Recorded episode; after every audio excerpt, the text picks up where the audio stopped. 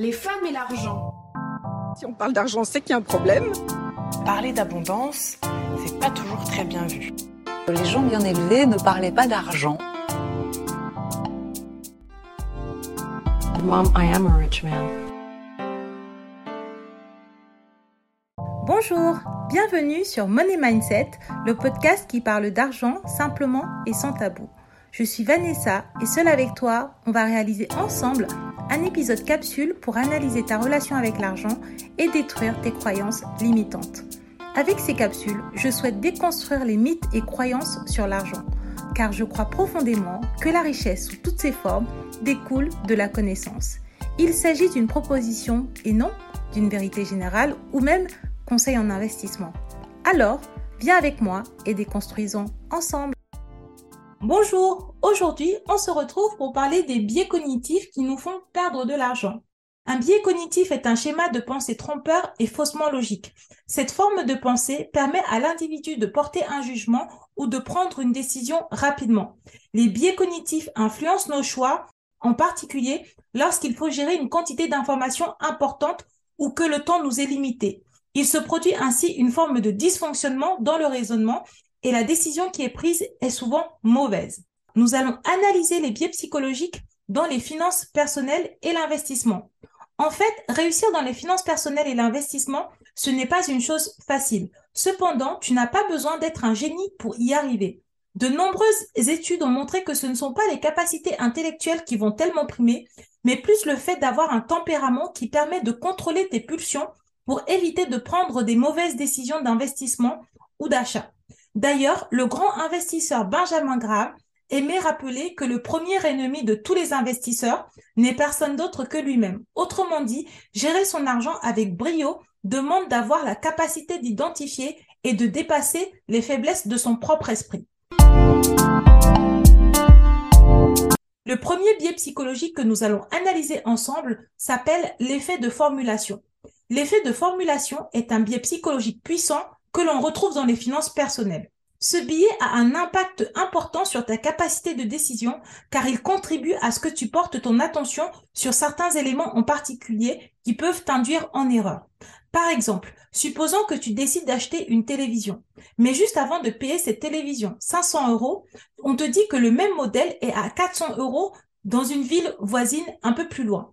Dans ce cas, il est fort probable que tu prennes la voiture pour aller acheter ce modèle dans le magasin juste parce qu'il est moins cher, en ne prenant pas toujours en compte que le prix de l'essence dépensée ainsi que la valeur de ton temps mal utilisé ou perdu dans le transport te fassent perdre plus d'argent que finalement les 100 euros que tu croyais économiser. Ce biais psychologique marche très fort en ce moment à cause de la forte inflation. Les analyses sur la consommation montrent que les gens ont tendance à fractionner leurs courses afin d'acheter les choses au prix le moins cher et pour cela, ils n'hésitent pas à aller dans différents magasins, quitte à y prendre toute la journée pour acheter un article juste parce qu'il est peu cher. A priori, cela semble être une bonne idée pour faire des économies. Mais si on analyse que le temps économisé pourrait être réaffecté dans de meilleures activités, comme par exemple se former aux investissements pour mieux rentabiliser son argent, ou encore si on analyse les coûts en essence on se rend compte que le calcul fait par de nombreuses personnes qui ont ce type de comportement n'est pas toujours le plus optimal. La solution pour éviter de tomber dans ce biais cognitif est d'analyser le coût ou le rendement total de nos investissements ou nos actions. Combien cela te coûte en termes d'essence de passer ta journée dans la voiture à aller chercher la chose la moins chère? Combien cela pourrait te rapporter de libérer ton temps pour le consacrer à lancer et développer un side business plutôt que de le passer à chercher des codes promo. Donc tu comprends bien que ce biais psychologique est très très fort car en ce moment, beaucoup de personnes ont tendance à écumer différents magasins pour pouvoir économiser un petit peu d'argent. Je comprends aussi parfaitement que tu puisses considérer que mon action est complètement contradictoire avec par exemple mes paroles. En effet, je suis une influenceuse qui passe beaucoup de temps à créer énormément de contenu et qui donne beaucoup de choses gratuites à sa communauté et je ne me fais pas payer. Et beaucoup de personnes m'ont dit à de nombreuses reprises que cela n'est pas normal que je ne rémunère pas cette activité. Cependant, le calcul que moi j'ai opéré est que, premièrement, une communauté, ça a un prix et ça a une valeur pécuniaire. D'autre part, je passe beaucoup de temps à démontrer mon expertise sur les finances personnelles. Et cette expertise m'a apporté beaucoup d'opportunités professionnelles. Par ailleurs, cela m'a permis aussi d'augmenter mon réseau et de rencontrer des personnes que je n'aurais jamais pu rencontrer en temps normal. Enfin, si jamais je décide de créer une offre, j'ai l'extrême chance d'avoir déjà dans ma communauté potentiellement des clientes qui seraient prêtes à m'accompagner dans cette aventure. Ainsi, j'ai l'intime conviction que créer du contenu gratuit est une forme d'investissement pour l'avenir et non une activité chronophage et inutile ne m'apporte rien sur le court terme et qui ne me rapportera jamais rien. Le deuxième biais psychologique que j'aimerais analyser avec toi s'appelle le comportement moutonnier ou le biais de conformisme. Ce biais psychologique illustre le fait qu'en tant qu'individu, on a tendance à faire comme les autres alors que parfois cela n'est pas dans notre intérêt. Si on prend l'exemple sur les investissements boursiers, il existe des centaines de titres disponibles sur les marchés et c'est vrai que les investisseurs ne peuvent pas tous les connaître. C'est même très difficile de très bien connaître juste quelques titres. Cependant, les investisseurs sont tellement bombardés d'idées en matière d'investissement de la part des médias, des courtiers, des magazines, des sites web, qu'au final, il est très fréquent qu'ils décident d'investir sur un nouveau titre parce que ce titre est présenté comme une bonne opportunité. Or, très souvent, les titres qui capturent autant l'attention le font parce qu'ils ont déjà eu un très beau parcours en bourse. Ce n'est pas parce que les fondamentaux se sont améliorés. Donc, décider d'acheter un titre dans de telles circonstances relève du comportement moutonnier.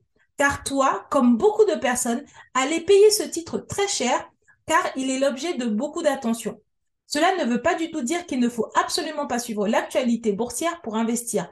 Non, il faut être à l'écoute de ce qui se passe. Cependant, tu ne dois absolument pas baser l'intégralité de tes décisions d'investisseur sur ce qui se passe dans l'actualité et uniquement sur ce que tu as entendu de la part des médias.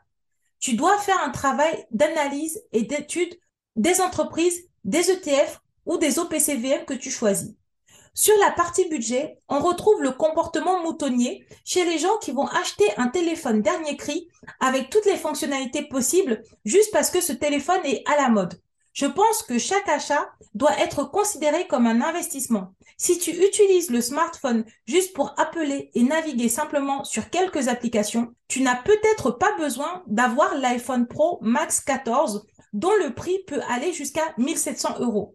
Te contenter d'un simple smartphone coûtant 600 euros peut très bien faire l'affaire, sachant que tu pourras mettre la différence sur un compte d'épargne ou même investir cet argent. Si tu investis sur une SCPI ou un ETF ou action à dividende, cet argent peut te rapporter très rapidement de l'argent. Alors que si cet argent est parti dans l'iPhone Pro Max 14 et que tu n'utilises pas toutes les fonctionnalités, tu l'auras compris, tu n'as pas vraiment optimisé cet achat.